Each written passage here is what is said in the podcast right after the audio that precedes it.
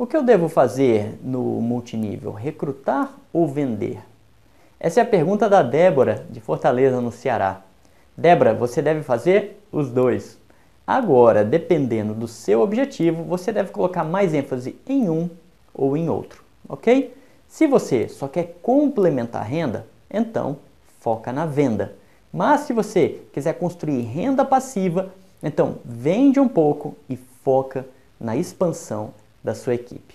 É até importante você vender um pouco, Débora, para você duplicar isso para sua equipe, tá bom?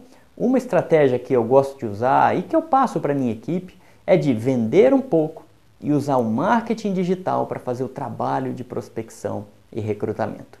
Se você escolher um sistema online que funciona de verdade e que não é simplesmente uma paginazinha de captura, então você tem ótimas chances de colocar a internet para trabalhar para você. Um sistema que funciona tem que ser capaz de te posicionar como uma autoridade e de atrair pessoas até você. Se você quiser que eu fale mais sobre isso, é só curtir esse vídeo aqui e deixar o seu comentário aqui embaixo.